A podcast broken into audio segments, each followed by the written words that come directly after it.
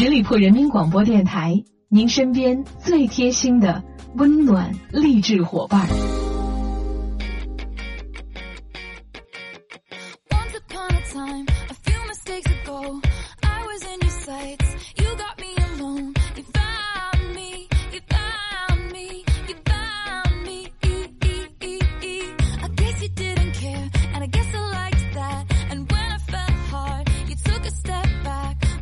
嗨，我各位亲爱的听众朋友们，欢迎你们继续留守在十里铺人民广播电台的精彩节目。现在来到的是出发吧好奇心，我是你们的老朋友晶晶。最近有一款名叫《不要听八分音符降》的日本小游戏，突然在网络上爆红了，不管是在微博还是朋友圈上，几乎都要被它刷屏了。虽然它看起来只是一个画面单调、设计简单的二 D 横屏闯关式的 PC 小游戏，不过不同于以往我们所熟知的键盘操纵，玩家这次只能通过声音来操纵这款游戏中的八分音符匠的行动，从而闯过一个又一个的关卡。在游戏当中，如果你大声喊叫，那么音符匠就会跳跃起来，随着声音的拔高，音符匠也会越跳越高。但是如果你只是发出些微弱的声音，那么音符匠只会。缓慢地向前移动了。这款游戏其实也和超级马里奥还有 I Wonder 系列一样，设置了各种各样的坑和移动的障碍物。因此，为了过关，你随时可能会陷入撕扯喉咙、鬼吼鬼叫的沉浸式状态。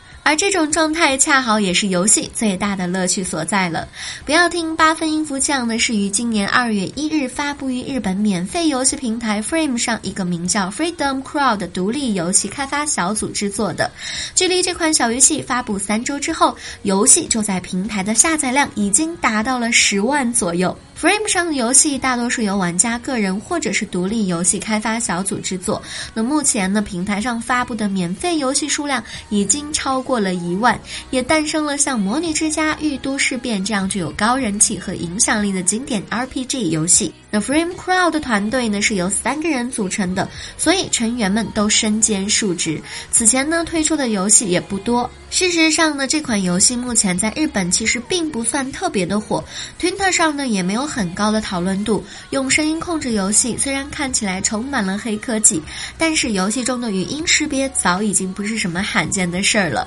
红白机早早的就开创了这个玩法，在一九八六年的 FC 游戏《北野武的挑战状》中就存在着这样一个关卡：玩家必须对着副手柄上的麦克风连续唱三首歌才能够继续下去。其实不仅仅是日本呢，国内目前呢也有一些类似的声控游戏，比如说一款名叫《啊啊啪》的涂鸦风格的射击手游，玩家就可以用声音的大小来控制飞机的飞行高度，并进行射击。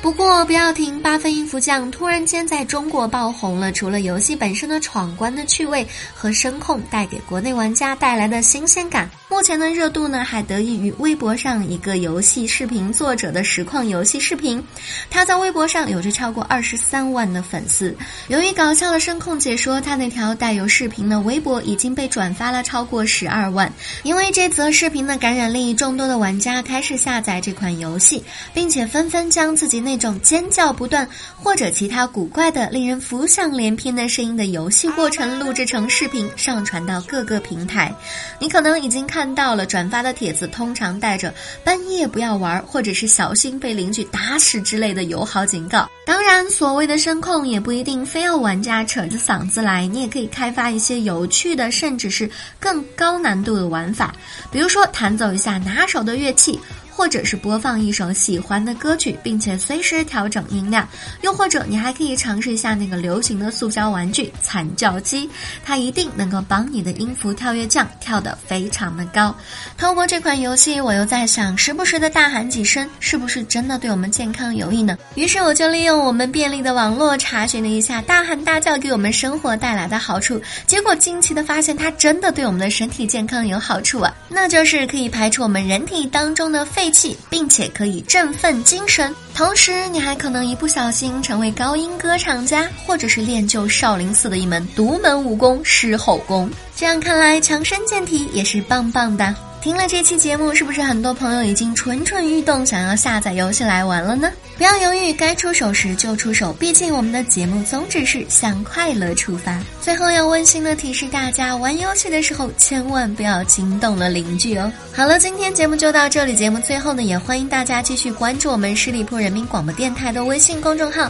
每一天都会有精彩的内容发送给大家。同时，如果你对我的节目有什么好的意见建议，或者是好的话题的话呢，都可以在节目下方留言，我看到的话会及时的回复大家。好了，周末愉快，我们们下周五再会吧，拜拜。